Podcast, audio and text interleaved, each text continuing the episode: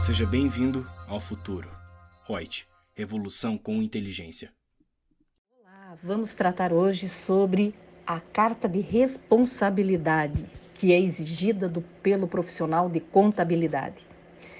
Eu, Lúcia Yang, consultora de treinamentos da Reut, através da resolução do CFC 1418 de 2012, que é o ITG 1000, itens 12 a 14, te digo que a carta de responsabilidade terá como objetivo salvaguardar o profissional da contabilidade no que se refere à sua responsabilidade pela realização da escrituração contábil do período base encerrado, segregando-a e distinguindo-a das responsabilidades da administração da entidade, sobretudo no que se refere à manutenção dos controles internos e ao acesso às informações.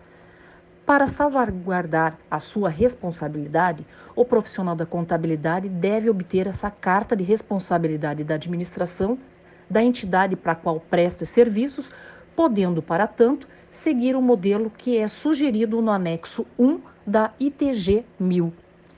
Essa carta deve ser obtida conjuntamente com o contrato de prestação de serviços contábeis, que é fundamental e que foi trazido pela resolução CFC, atualizado, né?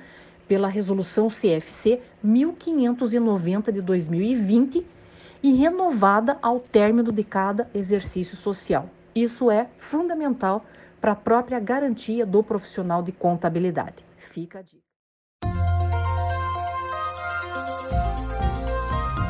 Gostou do nosso podcast? Acesse youtube.com/royts_aí e assista a versão em vídeo. Deixe seu like, compartilhe com seus amigos e se inscreva no nosso canal. E não se esqueça de ativar as notificações para acompanhar nossos conteúdos semanais. Aproveite! Até mais!